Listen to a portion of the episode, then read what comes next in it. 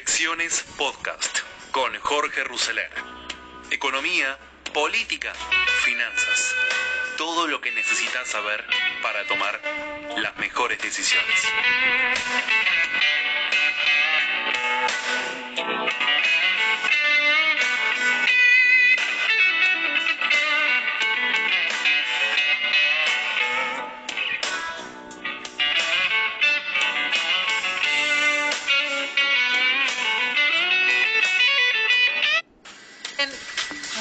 Pero muchas cosas de la reunión virtual que hubo entre el presidente Alberto Fernández y Juntos por el Cambio, los dirigentes de Juntos por el Cambio. Se dice que hubo pase de facturas, se dice, pero no se sabe. El que sabe todo lo que pasó y te lo explica es Carlos Pañi. Hola, Carlitos. Esperemos. Bueno, hay distintas formas de construir poder en la política.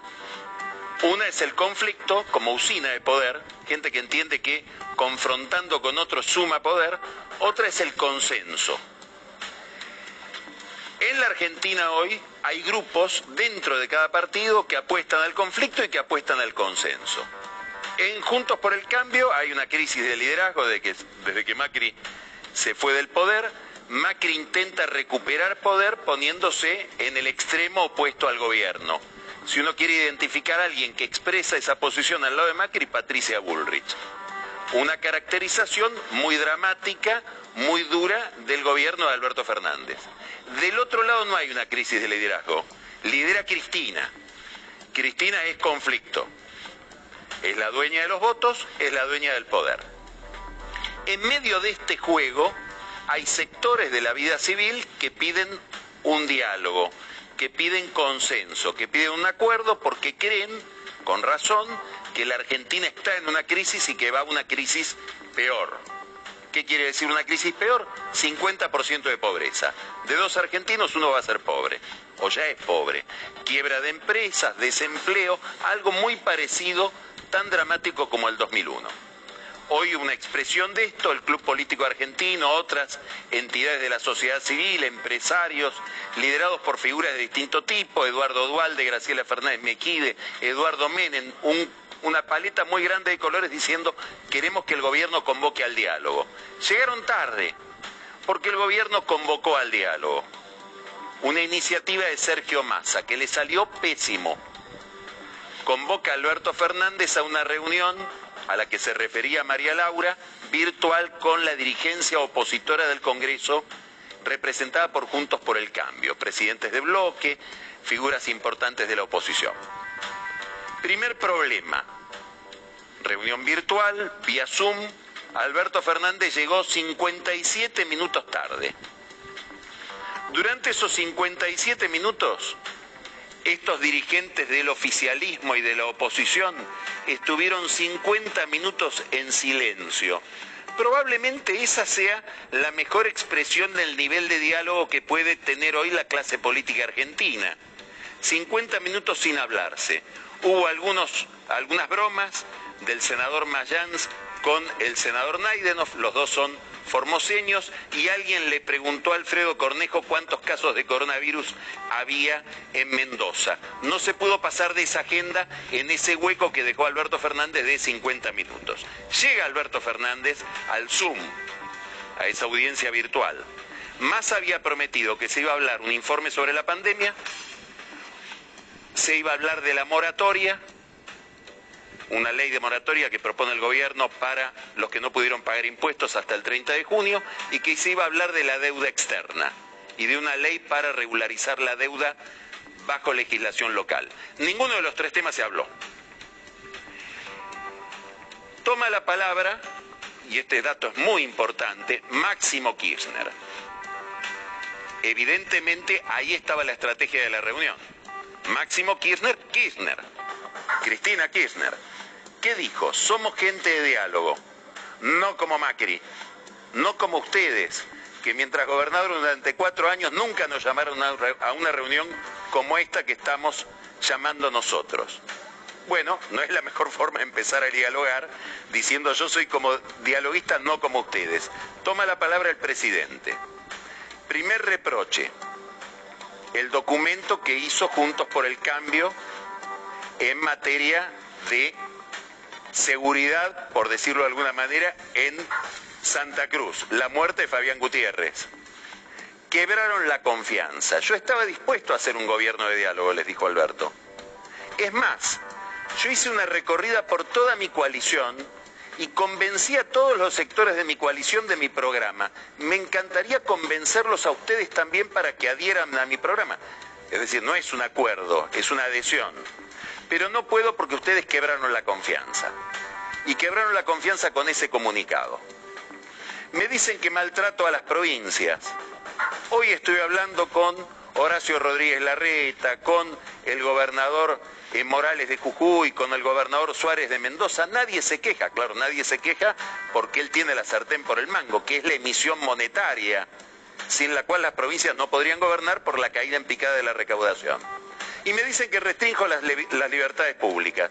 Pero no hay una restricción del gobierno, es la pandemia absurdo, como tantos absurdos que vemos hoy en la vida pública argentina, un gobierno que llama al diálogo exclusivamente para rigorear a la oposición. Coronó todo esto para que quede claro que la estrategia de Cristina Kirchner, expresada por Máximo Kirchner, no es el diálogo, Eve Bonafini, que le dijo, te reuniste con los que masacran al pueblo y algunos de ellos hicieron desaparecer a nuestros hijos. Fin del cuento, la estrategia es el conflicto.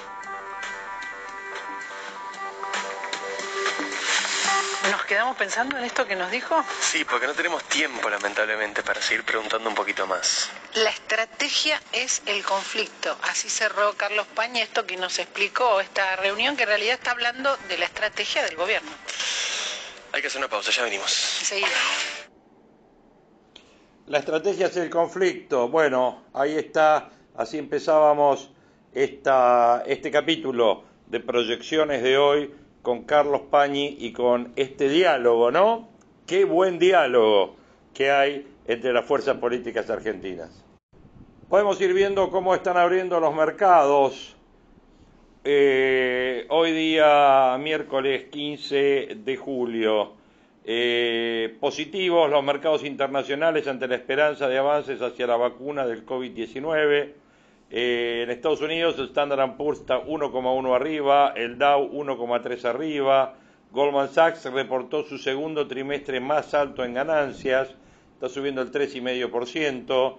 Eh, crecen 1% los bonos soberanos, tanto ley local como ley internacional, y las acciones en dólares suben 2,2% y también eh, los papeles en el exterior se destacan las subas de los bancos, cerca de 3%, Banco Macro 3,8 arriba, Banco Galicia 2,7 arriba.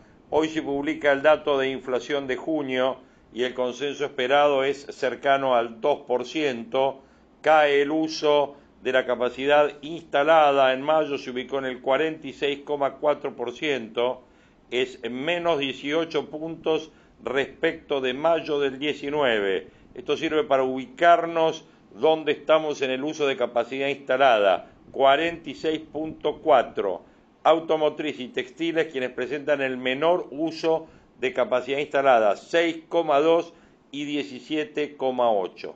Hay un llamado a licitación para canje de letes, de letras por eh, link, digamos, eh, el bono AF20 y el eh, TV21, el instrumento a ofrecer es una canasta compuesta por un 30% por un bono ajustado a SER, vencimiento 2023, y 70% por otro bono ajustado por SER que vence en el 2024.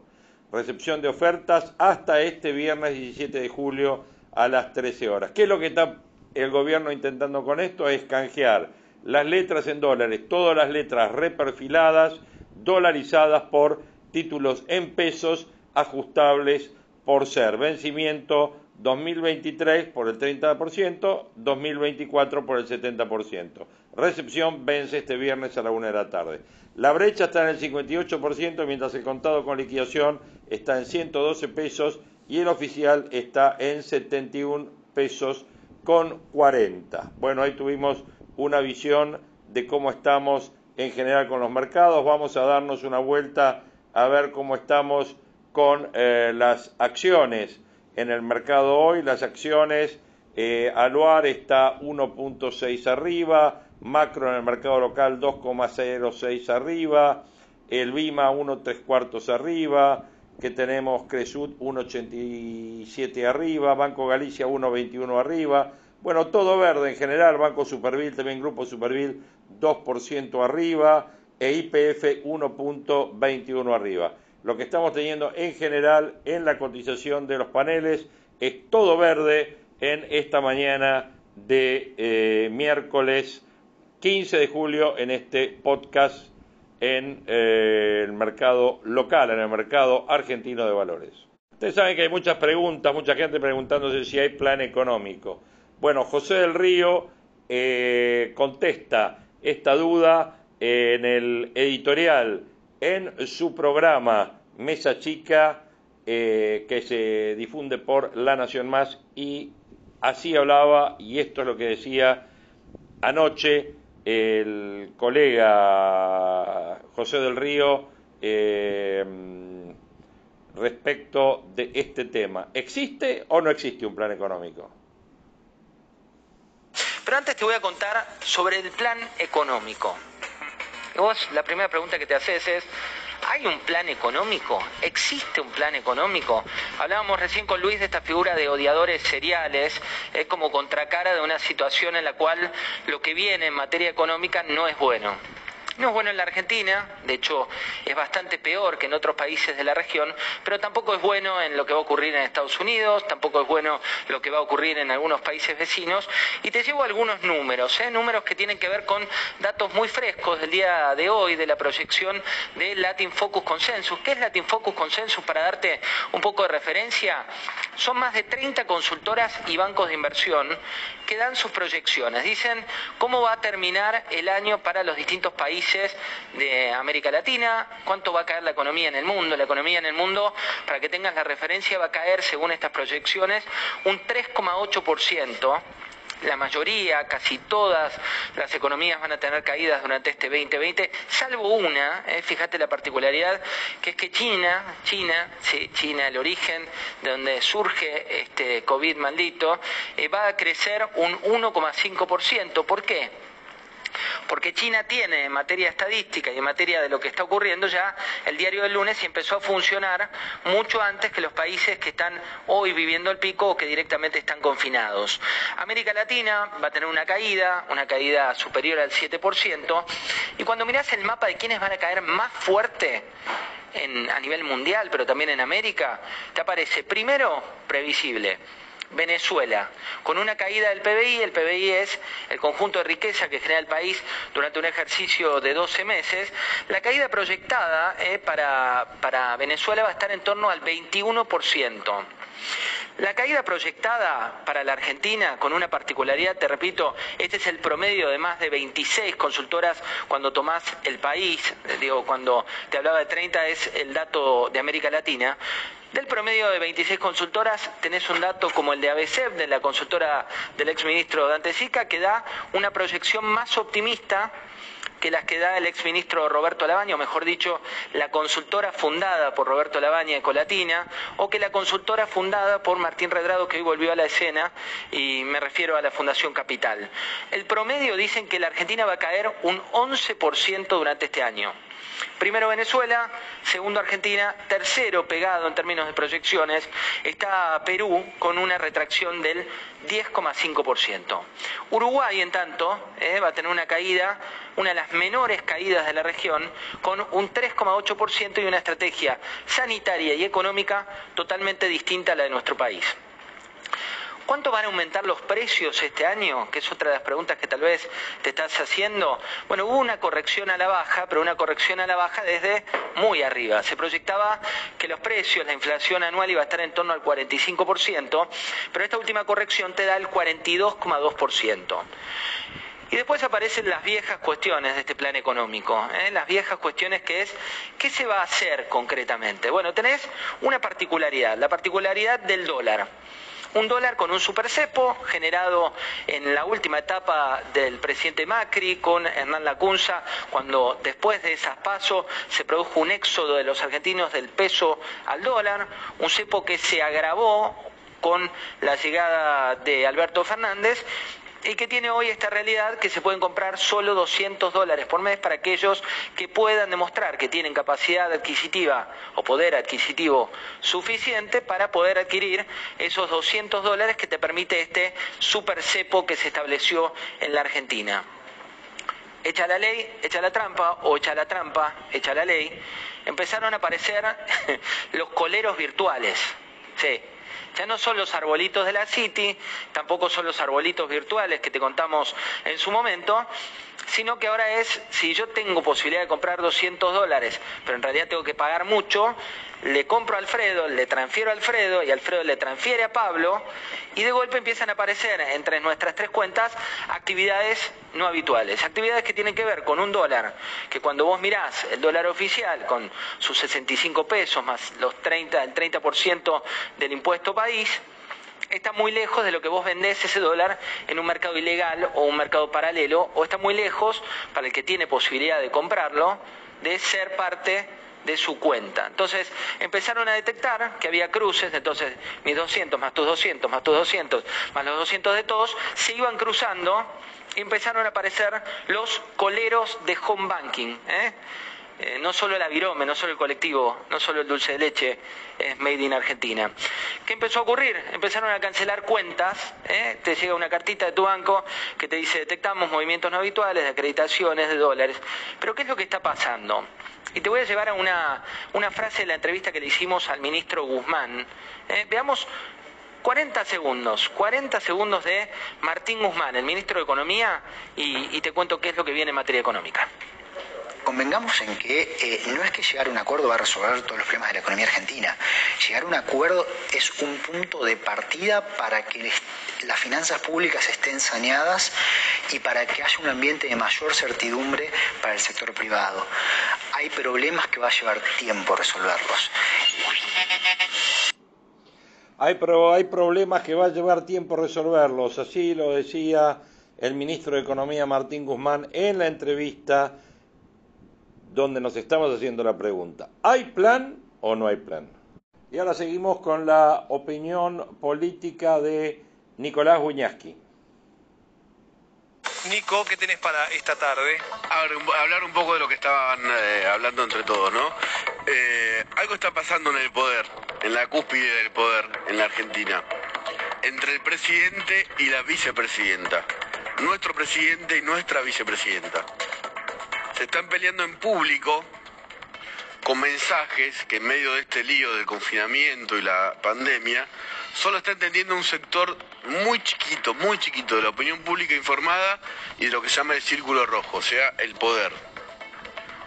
Nos está acosando el COVID, hay casi 2.000 muertos, es poco teniendo en cuenta que hay más de 100.000 contagiados, pero la pandemia sigue ahí y está mostrando que está lejos de ser dominada. Y en el medio, allá arriba, se están disputando espacios del poder dentro del poder. Esta es una interna que tiene que ver realmente eh, para. se está desatando para saber quién manda en la política argentina. Esto es un clásico, acá Julio Bárbaro nos lo va a poder explicar mejor que nadie. Esto pasó con Menem y Dualde, esto pasó con Dualde y Kirchner, esto pasó con Kirchner y Dualde, pasa con Cristina y Alberto, o con Alberto y con Cristina. Lo que nunca había pasado hasta ahora es que una interna en el peronismo o en una coalición de gobierno, eh, por consenso o por lo que sea, por espacios de poder, se esté dirimiendo en medio de una catástrofe económica y social que está siendo anunciada por los propios funcionarios, por la oposición, por los intelectuales, por la iglesia, por todos. Estamos empezando a vivir una catástrofe económica y social y en el medio vemos al presidente mandándose cartas con Eve de Bonafini, a Eve dando entrevistas muy fuertes y a Cristina Kirchner también mandando sus mensajes.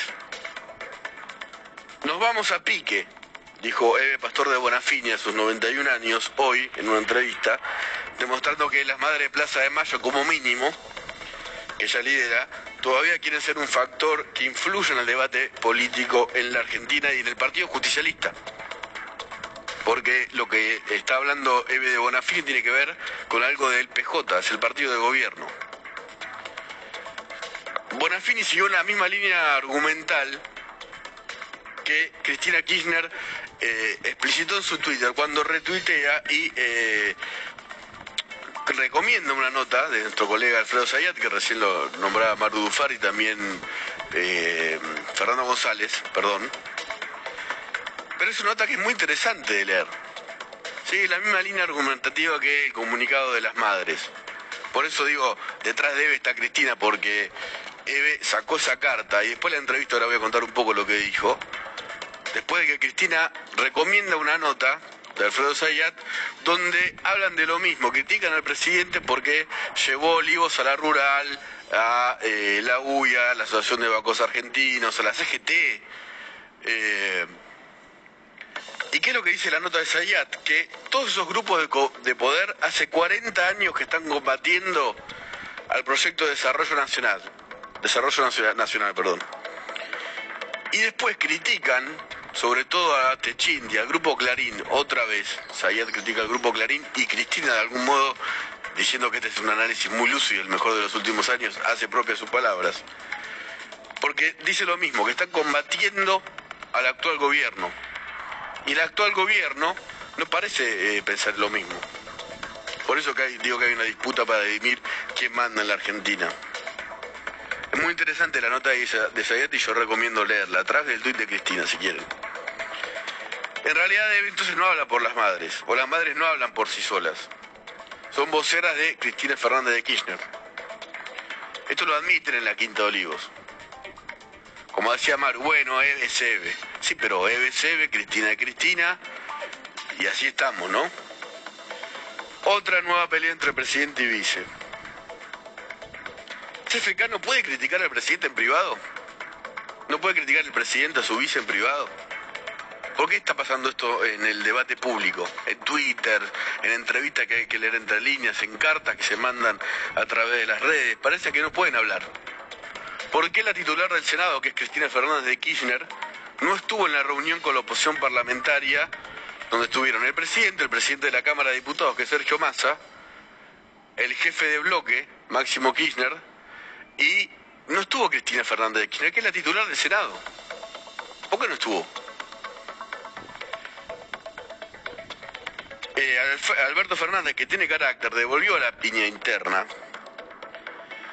En eh, la primera piña, estoy hablando de Cristina Fernández de Kirchner recomendando esta nota de Sayat, en una entrevista ayer en la que dice me equivoqué con Vicentín y la que dice otra cosa que sí hay que tal vez leer entre líneas para entender.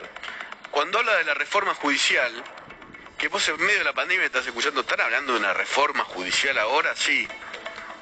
Alberto Fernández dice que está lista, pero que ahora no la va a mandar al Congreso y dice un dato que no, que parece que es eh, algo chiquito y no chiquito. Dice, algunos hablan de que se tiene que eh, aumentar el número de jueces de la Corte. Para mí es un tema menor, dice Alberto Fernández. Para Cristina Fernández de Kirchner es un tema mayor y crucial y esencial.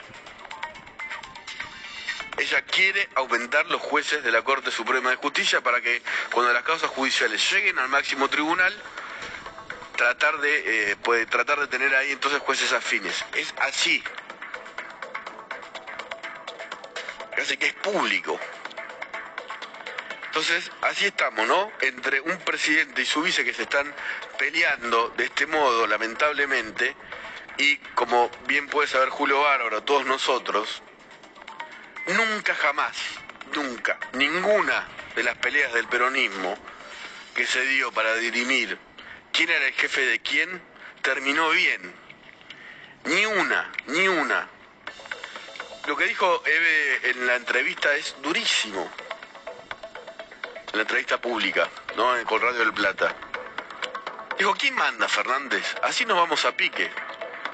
Íbamos a ponerle un impuesto a esta gente que después se sentó en Olivos y ¿qué pasó? O sea, le está hablando directamente y de un modo muy desafiante. Nunca jamás ninguna de estas peleas terminó bien.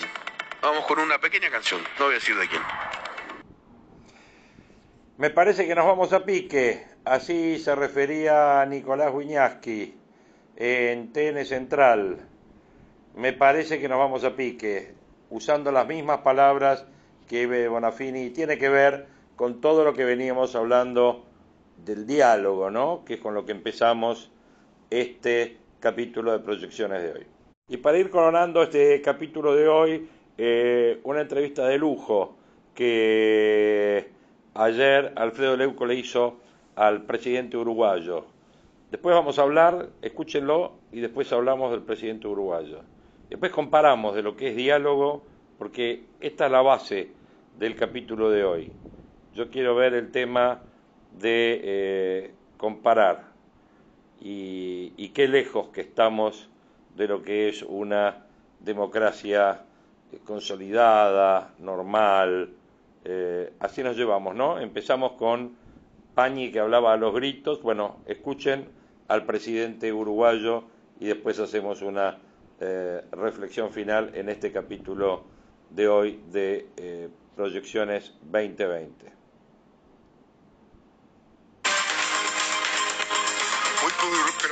Noches, sean ustedes bienvenidos a este programa especial de Palabra de Leuco.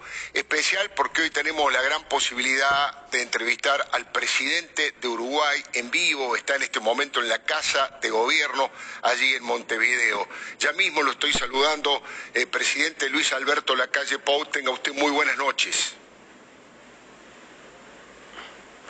Buenas noches, Alfredo. Un gusto saludarlo y el saludo a la audiencia y a todos los amigos argentinos. Bueno, primero lo que corresponde, presidente Lacalle, agradecerle que haya tenido la deferencia de elegir esta señal de noticias, todo noticias, y este programa para ofrecer la primera entrevista para un medio de comunicación argentino. Así que de arranque nomás le estoy agradeciendo. Y le hago la primera pregunta que tiene que ver con nuestro presidente, con el presidente de la Argentina, con Alberto Fernández. Eh, tengo entendido, ahí lo estamos viendo en pantalla, usted tiene un pequeño delay seguramente en el audio, en el video, pero no hay problema porque es sin audio. Es cuando usted se encontró en la asunción de Alberto Fernández como presidente, llegó acompañado por este, el doctor Tabaré Vázquez, y ahí tienen un abrazo afectuoso y conversan un ratito.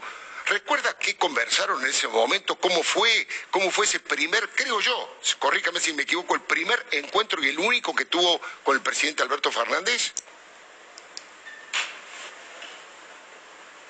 En realidad, hace muchos años, estimo que seis o siete, en España, en Madrid, increíblemente con el flamante canciller nuestro, Francisco Bustillo, coincidimos con Alberto Fernández en, esa ciudad y, salimos a comer de noche, yo no lo conocía, obviamente sabía quién era, ahí generamos un vínculo de una noche que salimos a comer y, después, bueno, hablamos algunas veces. Eh, nuestro canciller tiene relación cercana con, el presidente Fernández. Y ese día fue, eh, bueno, obviamente su asunción, yo recién había salido electo, la primer formalidad. Y después hemos hablado por teléfono más de una vez, nos hemos cruzado en esta nueva modalidad de comunicación vía Zoom en la cumbre del Mercosur, con presidentes de de, Prosur y otros eh, países como el nuestro, que no es asociado a, Prosur, y hemos intercambiado WhatsApp y mensajes y algún llamado por teléfono. El eh, presidente de la calle, ¿y, usted cómo interpretó, cómo valoró que usted siendo presidente electo vino a la asunción de Alberto Fernández y él siendo presidente no fue a su asunción el primero de marzo? A ver, voy a tratar de no develar conversaciones privadas porque deben quedar en ese ámbito. Creo que no estoy cometiendo ninguna infidencia si digo que el presidente Fernández me, me llamó el día antes y me dijo claramente no puedo ir, tenía una cuestión en el Parlamento, pero me cruzo el charco mañana o pasado para dar una clara señal de que no hay ningún tipo de inconveniente. Yo me quedo me quedo con esa opinión del presidente Fernández. Eh, ¿Y cómo interpreta usted, cómo, eh, qué balance hace de esta relación entre ambos, entre ambos presidentes y también, por supuesto, la relación bilateral de los países? ¿En qué situación, cómo la definiría usted? Bien, capaz que una puntualización previa que debí de, haber hecho es que eh, nosotros somos gente de unión, nosotros somos gente de encontrar coincidencias. Lo hice en la campaña electoral, en toda la campaña electoral. Yo decía, vamos a abandonar ese juego de encuentre las siete diferencias y busquemos las siete coincidencias. Y ahora tengo una responsabilidad mayor, que es justamente buscar coincidencias, porque nosotros somos inquilinos de acá, de esta oficina por cinco años y yo debo de estar eh, tratando de representar las relaciones de la nación, de nuestra nación, de nuestro país, con el pueblo argentino. Y en ese sentido tenemos que ser responsables de una tradición histórica de, hermandad, de relaciones complementarias, y me parece que si nosotros basamos, y ahora saco la Argentina del medio. Si nosotros basamos nuestras relaciones en base a las ideologías que cada uno puede tener, seguramente tengamos conflictos y seguramente no estemos representando a todo el país. Eh, nosotros tuvimos un programa de gobierno, nosotros hablamos del relacionamiento bilateral con la Argentina, nosotros hablamos del Mercosur, hablamos del Mercosur en el mundo y eso lo va a guiar, ese es el faro nuestro para las relaciones diplomáticas, en este caso con la Argentina y en este caso con el presidente Fernández, que es el presidente en ejercicio de, ustedes. Eh, usted quita lo ideológico del medio en las relaciones, es un criterio, eh, yo diría, compartido por muchísimos líderes políticos. Sin embargo, el día que asumió presidente de la calle, usted específicamente no invitó al presidente de Venezuela, Nicolás Maduro, ni a las autoridades cubanas ni nicaragüenses. Allí tenía un sesgo ideológico o me equivoco. Tenía un sesgo democrático, no ideológico en realidad. Eh, no hay que confundir, que aquí estuvo en discusión ese tema, Alfredo, las relaciones diplomáticas entre los estados y la asunción de un presidente de la República. Eh, y en ese sentido a mí me resultaba muy difícil hablar de democracia, muy difícil hablar de los derechos humanos y de tantas otras cosas, teniendo, por ejemplo, al dictador Maduro enfrente. Entonces eso fue una opción que, de la cual yo me hago responsable personalmente, ni siquiera el resto del, del resto del gobierno. Lo que hablaba en, en, en lo que hace la Argentina y otros países es que si cada vez que hay un cambio de gobierno, que eso signifique un signo distinto ideológico, las relaciones tienen algún tipo de distorsión, estamos complicando nuestros pueblos. A mí no me cabe la menor duda que la relación histórica con la Argentina, y sobre todo en los últimos tiempos, algo, eh, algo anecdótico, es de complementación. Nosotros este, valoramos mucho lo que los argentinos han eh, dejado en nuestro país. Ustedes saben bien, eh, son nuestro gran este, eh, acompañamiento en, lo que hace la industria turística. Eh, eh, han invertido fuertemente en su momento en la agricultura, trayendo conocimiento del otro lado del río. Entonces, nosotros estamos convencidos de que la relación con la Argentina tiene que ser una relación fuerte, una relación complementaria. Cuando uno ve la, la balanza comercial, obviamente es deficitaria y allí tenemos que hacer un hincapié eh, fuerte, pero vayamos a buscar las coincidencias. Si me freno un instante la diferencia, eh, voy a perjudicar al pueblo uruguayo, que es al que tengo que favorecer. Es decir, por lo que usted me está planteando, que eh, no se molestó ni le generó ningún ruido que el presidente Alberto Fernández, en una charla que tuvo eh, con Luis Ignacio Lula da Silva, el expresidente de Brasil, haya dicho que extrañaba a Chávez y que extrañaba al Pepe Mujica y a Tabaré Vázquez, digamos, a los expresidentes uruguayos. ¿Eso no le afectó?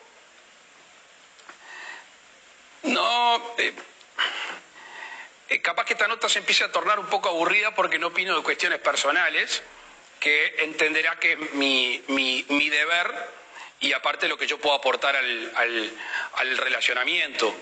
Lo que cada uno extraña afectiva, ideológicamente, es de cada uno y no es discutible, simplemente es entenderlo y conocerlo. Eso no puede obstruir las buenas relaciones que tenemos que tener entre los distintos, distintos gobiernos. Porque la gente no nos va a perdonar. ¿O no sabemos el daño que causó la mala relación personal de algunos gobernantes? Si no, si no escarmentamos, si no aprendimos las malas relaciones, es que la verdad que no estamos aptos para llevar adelante el gobierno de nuestro país. Presidente de la calle, usted además de ser presidente de Uruguay, si no me equivoco, es el presidente actual del Mercosur. ¿Qué futuro le ve al Mercosur y cómo puede articularse una convivencia, yo diría, de conveniencia mutua para todos los países? con este, presidentes, bueno, usted no quiere hablar de lo personal y por supuesto es totalmente respetable, pero digo de personalidades con tanta diferencia ideológica entre Jair Bolsonaro, por ejemplo, y el presidente Fernández. ¿Cómo se puede articular eso? El, primero de marzo, el día de la Asunción nuestra, que estaba el canciller eh, Felipe Solá, estaba Jair Bolsonaro, estaba el presidente Abdo, específicamente hablé de dejar de lado el factor ideológico en la relación del Mercosur. Estaríamos cometiendo un gravísimo error porque iríamos directamente a los obstáculos, en chocar de frente contra los obstáculos. Me imagino y, que todos somos bien intencionados y que no estamos en la política de que si a Brasil le va mal, a Argentina le va bien, o si a Argentina le va mal, a Uruguay le va bien. En no entender el mundo. Entonces, dejemos de lado los elementos ideológicos en el relacionamiento. Busquemos en lo que somos complementarios. Sabemos que el mundo va a necesitar, a consumir lo que el Mercosur produce. Es una gran oportunidad. Entonces, eh, aprovechemos para avanzar juntos, entre otras cosas porque el Mercosur avanza, toma decisiones por consenso, ni siquiera por votación. Podemos estar todos de acuerdo menos uno y la cosa se tranca.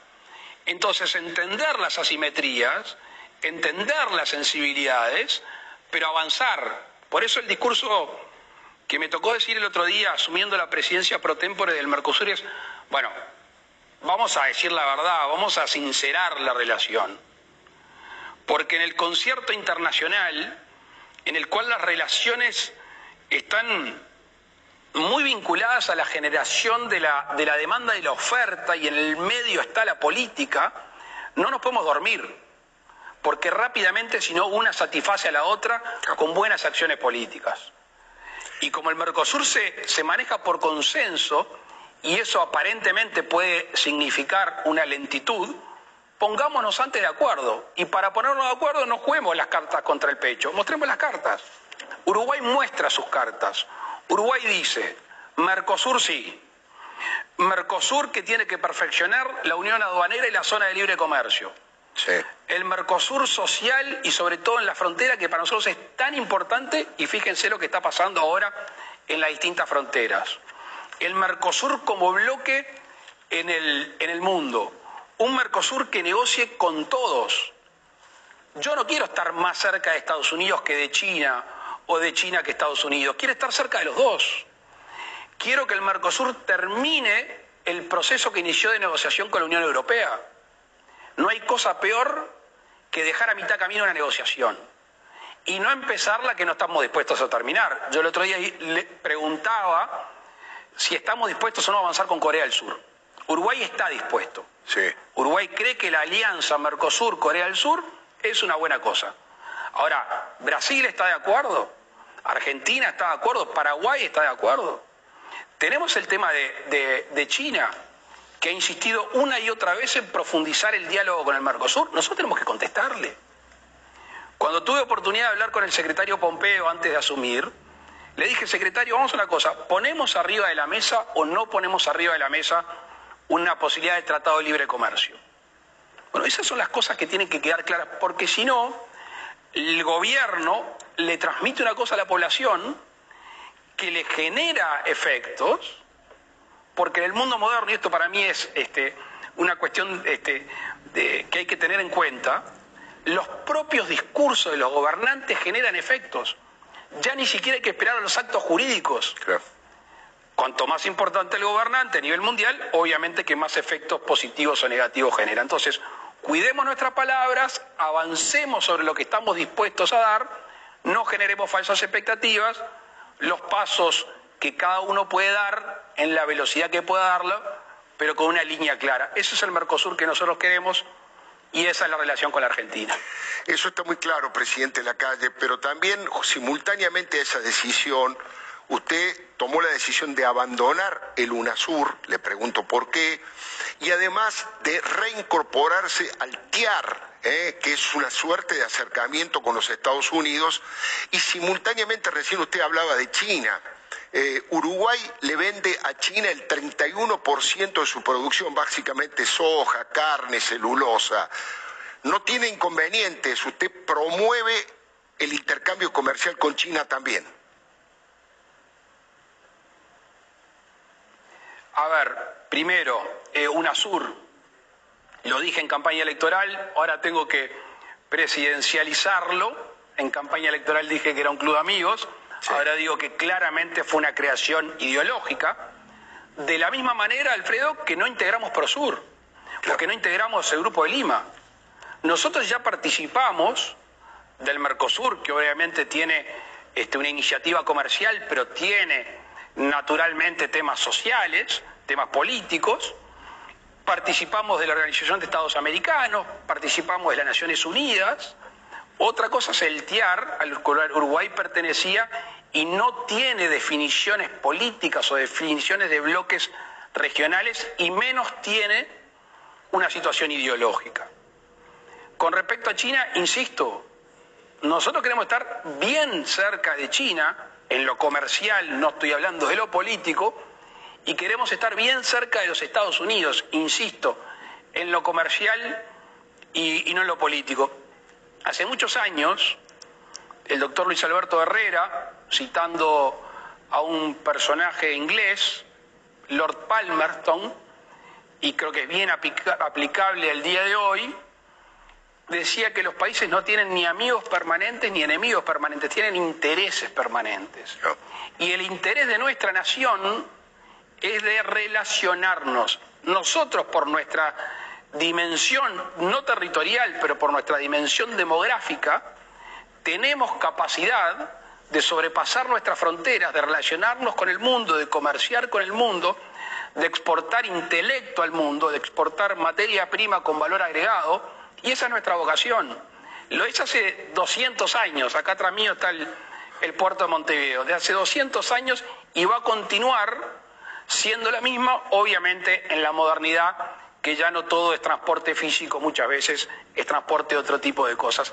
Ahí es que se para Uruguay, con matices según los distintos periodos de gobierno, pero la línea ha sido meridianamente clara. Y todo lo que confluya a ese objetivo va a contar con mi voz y con mi gestualidad. Todo lo que atente contra ese objetivo no va a contar con mi voz ni con mi gestualidad.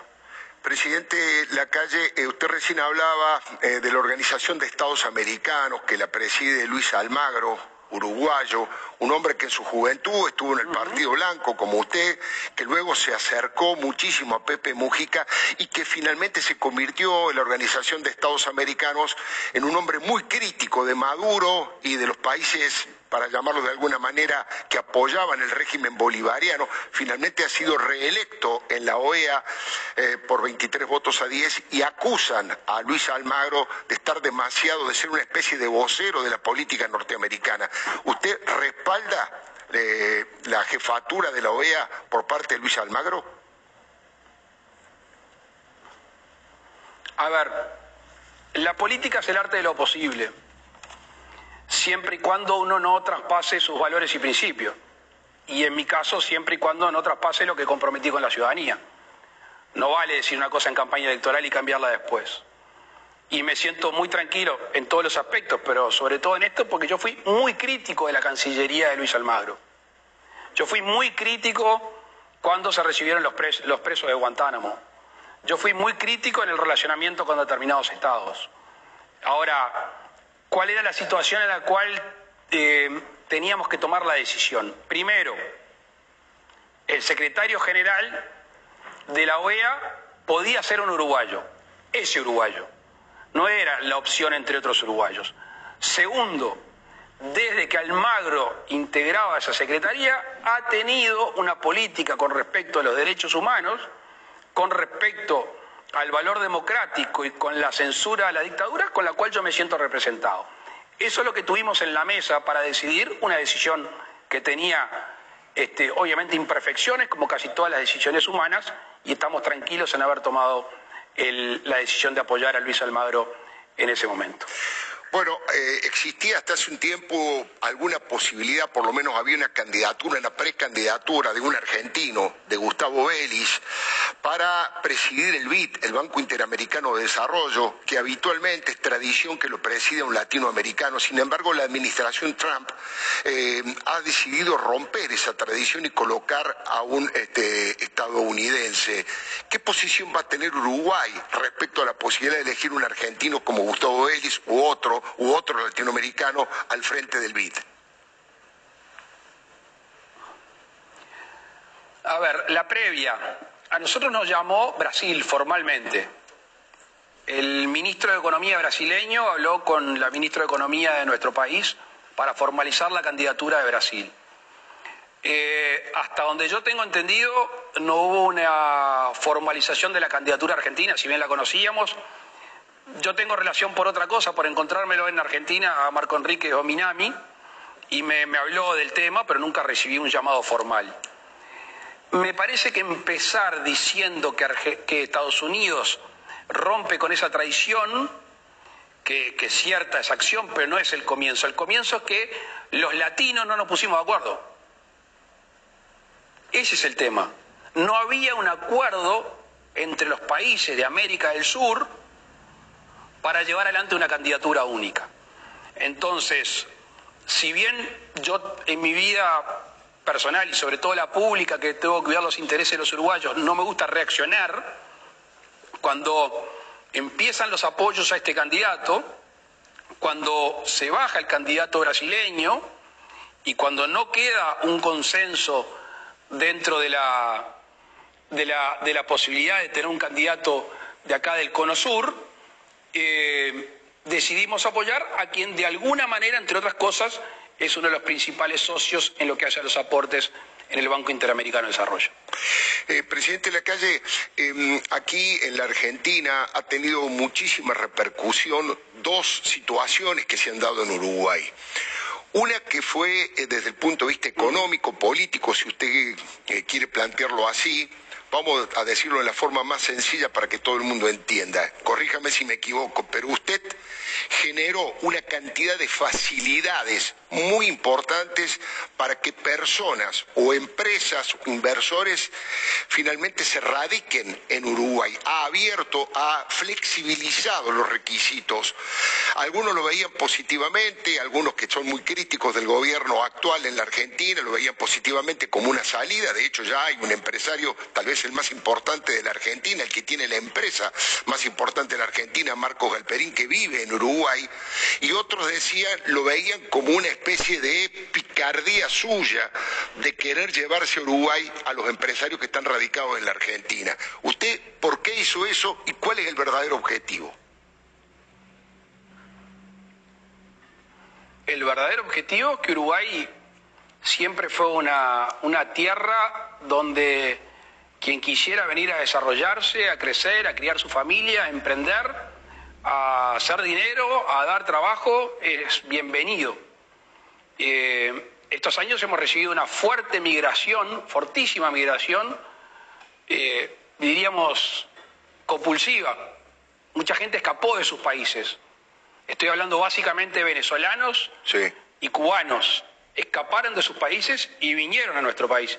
Y hoy es gente de laburo, gente que se empeña, gente que está agradecida a esta tierra, cosa que nos llena de orgullo.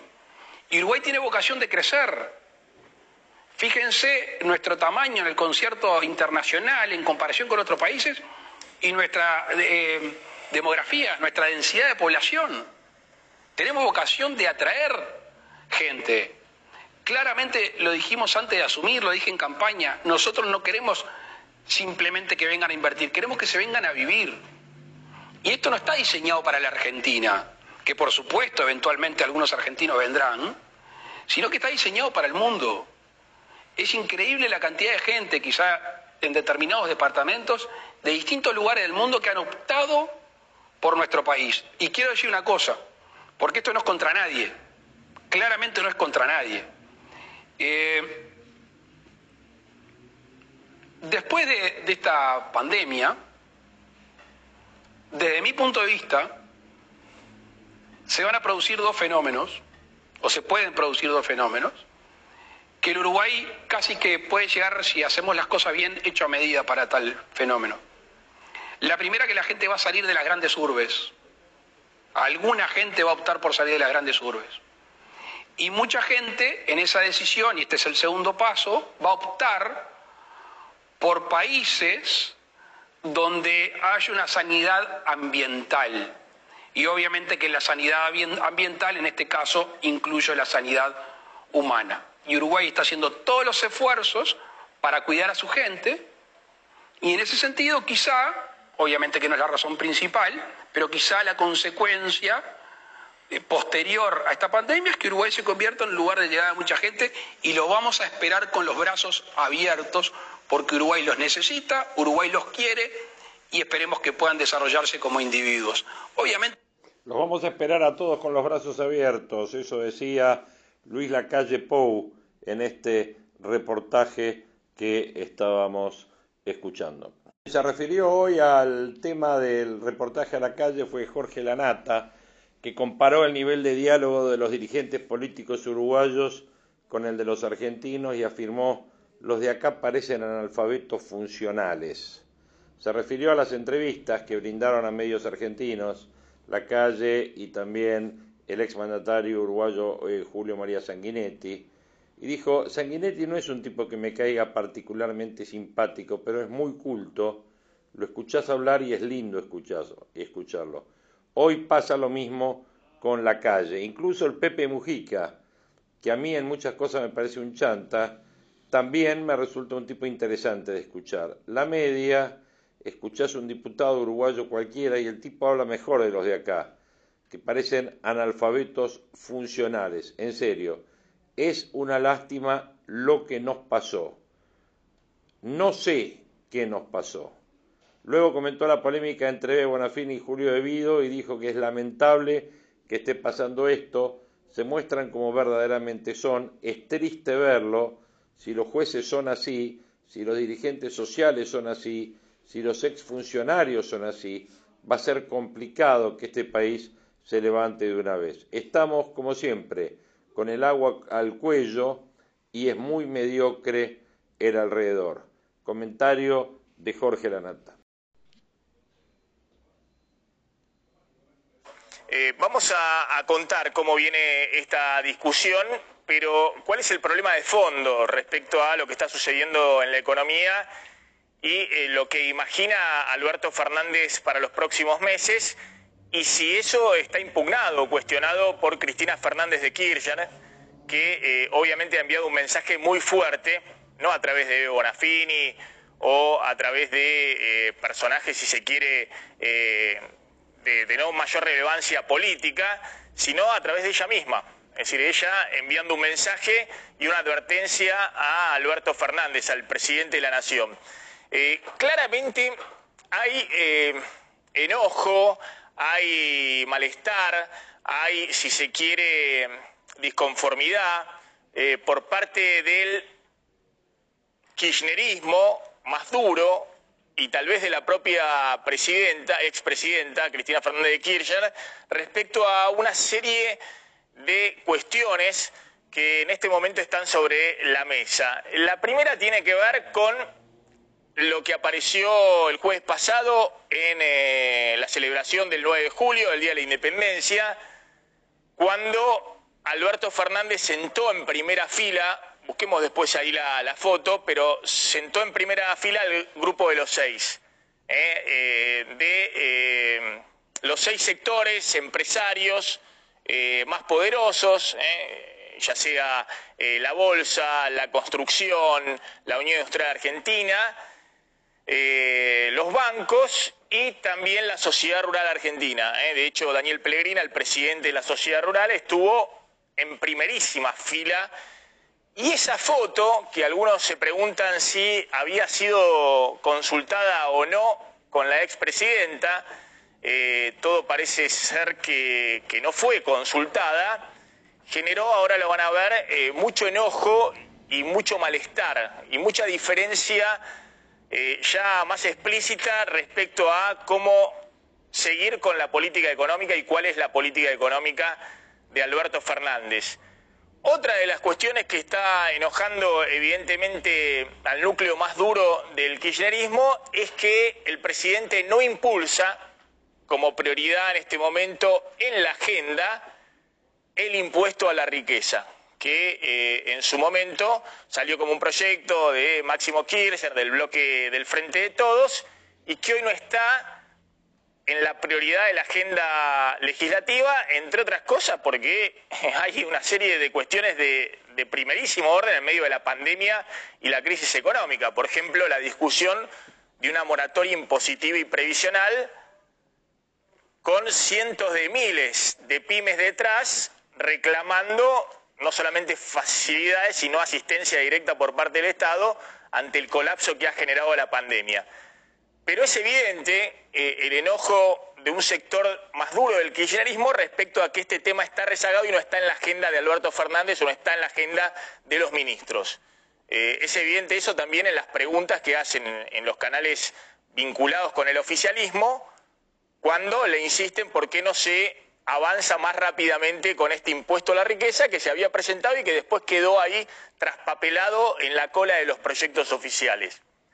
También hay enojo con Alberto Fernández por la forma en que dio marcha atrás con la expropiación de Vicentín.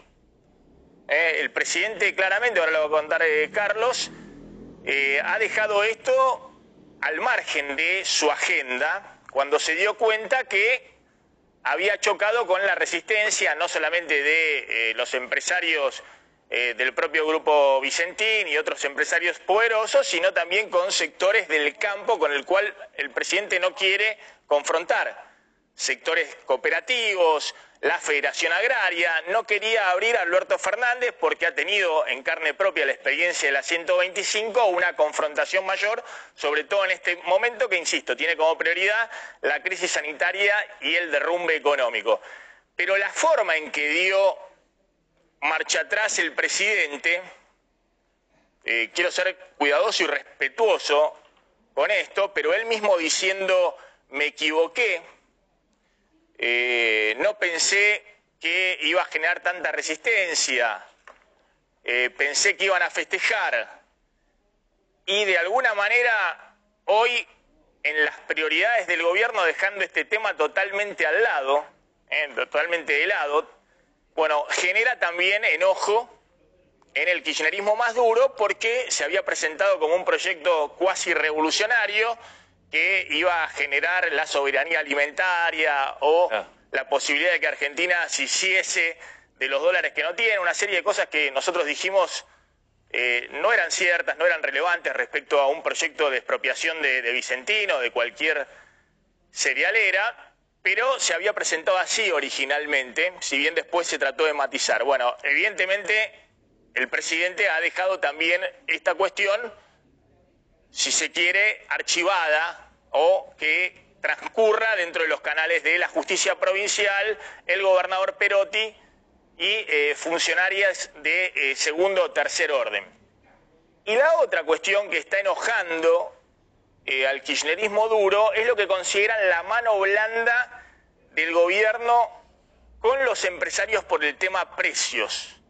Este tema de que, finalmente, ahora va a contar Claudio Slotnik, hay un aumento generalizado en el caso de precios cuidados, es decir, los precios que, puede eh, controlar el gobierno. Una decisión que el gobierno ha tomado también en medio de la crisis para no sumar un problema de desabastecimiento, para no ir a una confrontación con las principales empresas agroalimentarias, que le estaban planteando que con esta estructura de costos, si no actualizaba y aumentaba los precios cuidados, eh, no iban a estar abastecidos en las góndolas.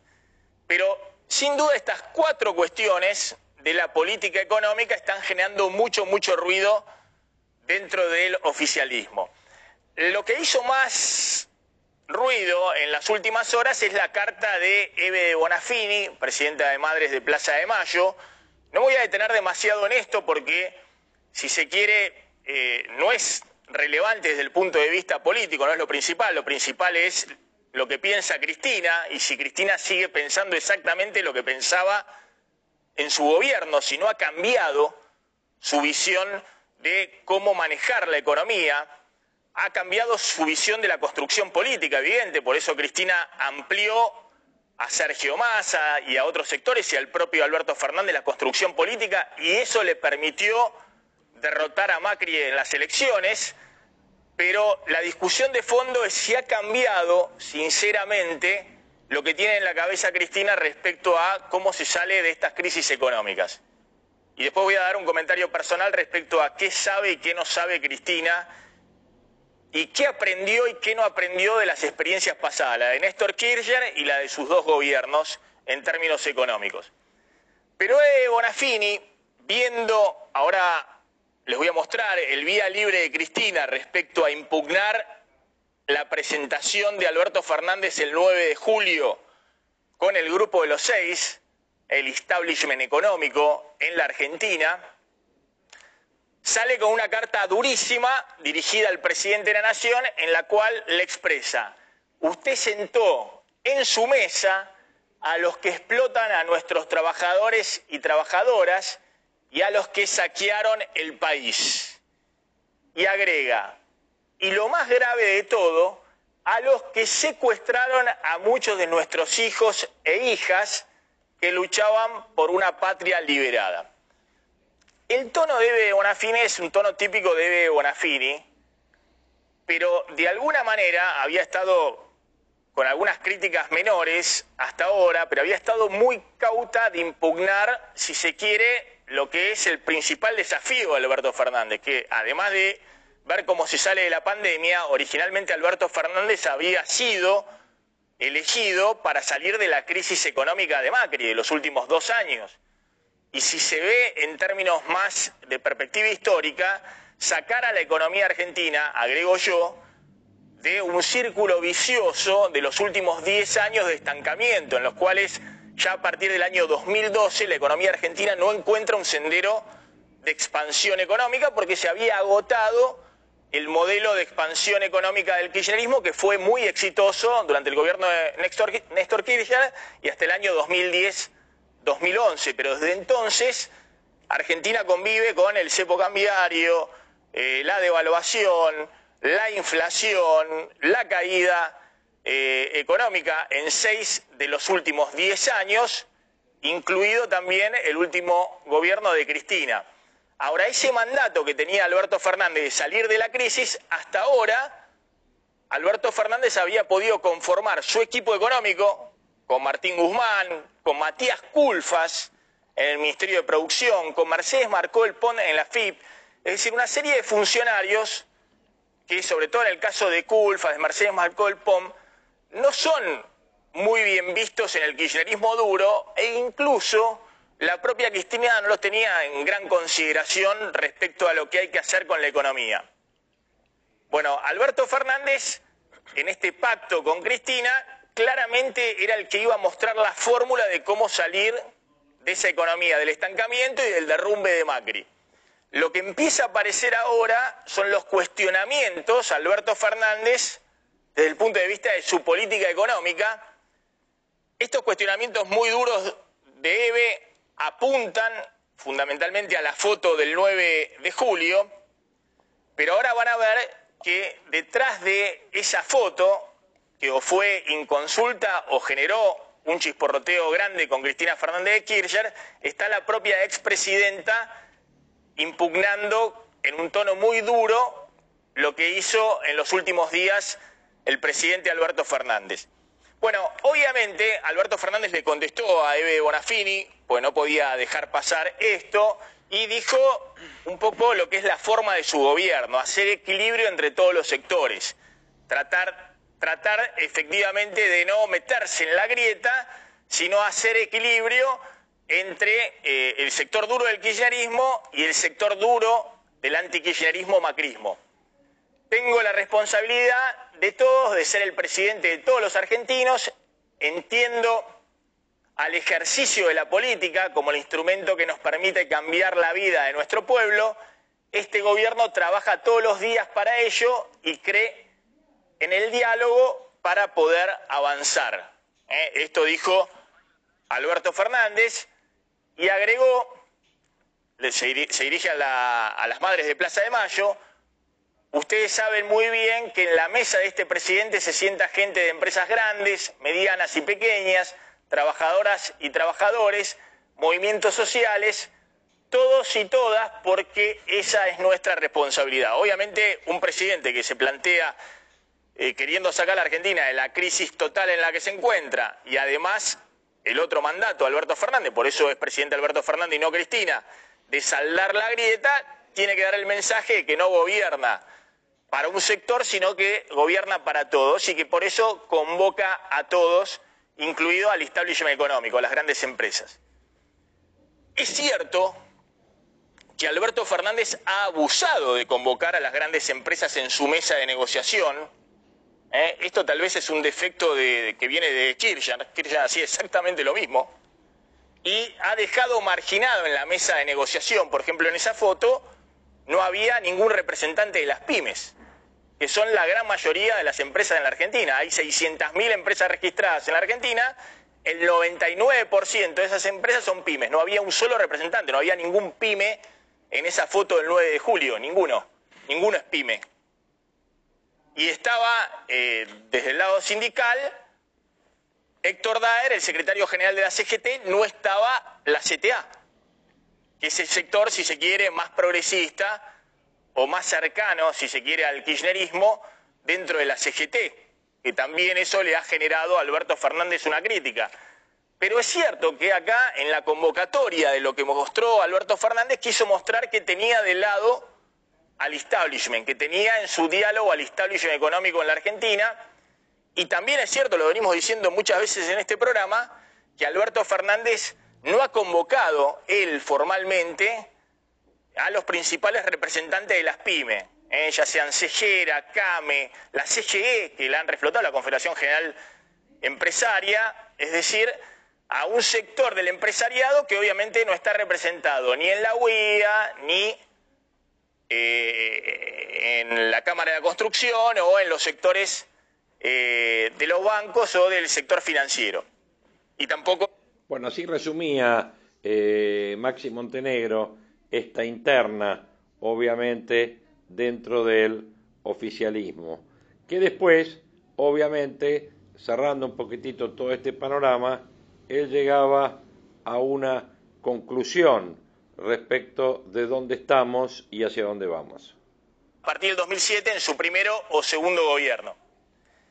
Y el desafío para Alberto Fernández hoy no es cómo invocar el camino de la recuperación. El desafío de Alberto Fernández hoy es cómo hacer en una economía que tiene 45% de inflación, todo el mundo está pendiente de correr al dólar y el presidente está desesperado haciendo nuevamente el juego entre la emisión monetaria, las LELIC del Banco Central y la tasa de interés para que no haya una devaluación permanente, el desafío que tiene Alberto Fernández es salir de una crisis mayor no es que tiene por delante los instrumentos para construir un sendero de desarrollo. Primero lo que tiene que evitar es una crisis mayor que no se lo lleve puesto, cuando está todo prendido con alambres, en el medio de la crisis económica y la pandemia. Fíjense, la economía argentina tuvo su último periodo de expansión larga entre 2003 y 2008, el crecimiento del primer gobierno de Néstor Kirchner, después tuvo la recesión del 2009, muy abrupta, se recuperó rápidamente 2010-2011 y desde entonces la economía argentina entró en un periodo de estancamiento. Caía un año y se recuperaba el otro. ¿eh? Caída en el 2012, recuperación 2013, caída 2014, recuperación 2015, caída en el 2016 ya con Macri, recuperación 2017 derrumbe con Macri, los últimos dos años del gobierno, la derrota de Macri. Y este es el derrumbe de hoy. Un derrumbe todavía mayor. Desde el punto de vista de la economía real, un derrumbe similar o mayor al del año 2002. Vamos rápidamente. Fíjense la duración de la recesión, la recesión más larga que había tenido hasta ahora la Argentina, prácticamente empezó en el año 98, fue esta, la del 2002, que la economía venía eh, en una caída leve, pero en recesión permanente, sin recuperar, y se derrumba en diciembre del 2001 con la crisis de la convertibilidad. La recesión del 2009 fue una recesión muy profunda, pero corta. Y esta es la recesión que venimos, la recesión de 2018-2019 de Macri, y de ahí el derrumbe de la pandemia, la cuarentena y lo que está pasando ahora. Bueno, ¿cómo se sale de esta situación? Está claro que no se va a salir como en otras recesiones. ¿Por qué? Porque, entre otras cosas, venimos contando, hay sectores que no van a poder prenderse rápidamente porque van a seguir con restricciones importantes en los próximos meses según cómo avance la pandemia. Hay sectores, gastronomía, shopping, espectáculos, transporte, turismo y demás que van a seguir apagados. Pero sobre todo, fíjense, hay un escenario totalmente distinto respecto al 2003. En el 2003 vos tenías un tipo de cambio real muy alto, es decir, un dólar muy competitivo y único, un dólar que a valores de hoy sería un dólar de 120, y durante todo el gobierno de Néstor Kirchner se mantuvo alrededor de los 100 pesos, un dólar que le permitió a Kirchner un boom de exportaciones y al mismo tiempo tener una barrera natural de protección frente a las importaciones y una reactivación y creación de puestos de trabajo muy, muy importante. Hoy hay un dólar oficial atrasado de 70 pesos que el Banco Central controla quién se lo quiere llevar de los importadores porque si no le vacían las reservas del Banco Central. La inflación en el primer año de Kirchner fue 3%, inmediatamente después de la recesión de, eh, que termina en el 2002, la economía tiene 3% de inflación. En el 2003, el primer año de gobierno de Kirchner, Alberto Fernández tiene un 45% de la inflación. Y estamos en la discusión si esto se va a frenar con la recesión, como ha ocurrido en los próximos meses, o si apenas empiece la recuperación se vuelve a disparar la inflación. Néstor Kirchner no tenía cepo, porque la devaluación generó inmediatamente, en algún momento el dólar se fue a 4, después volvió a 3 porque los argentinos volvieron a confiar en el, en el peso y no hubo necesidad de poner ningún cepo. Hoy hay cepo y brecha cambiaria, es decir, hay un cepo, un dólar a 70 en el oficial, un dólar a 95 el dólar turista para comprar los 200 dólares y la gente se desespera, cualquier que tiene ahorro o que puede comprar a principio de mes 200 dólares a 95 lo compra y hay gente que compra a 130 en el paralelo porque considera que el dólar puede estar a cualquier valor, no hay expectativa de que esto se frene. Había superávit fiscal con Kirchner, ¿eh? había inmediatamente la devaluación, licuó las jubilaciones, los salarios públicos, no había indexaciones en el gasto público y eso le generó inmediatamente un superávit fiscal al gobierno, tenía más ingresos que gastos, un ahorro fiscal importante, aparte no había que pagar intereses en la deuda, en los primeros años no tenías gasto financiero. Hoy hay un déficit fiscal de 6 puntos del PBI. Este año Argentina, en el mejor de los casos, va a tener 6 puntos de PBI de déficit fiscal primario. A eso no se van a pagar intereses de la deuda en lo que resta del año, pero hay que sumarle el déficit financiero.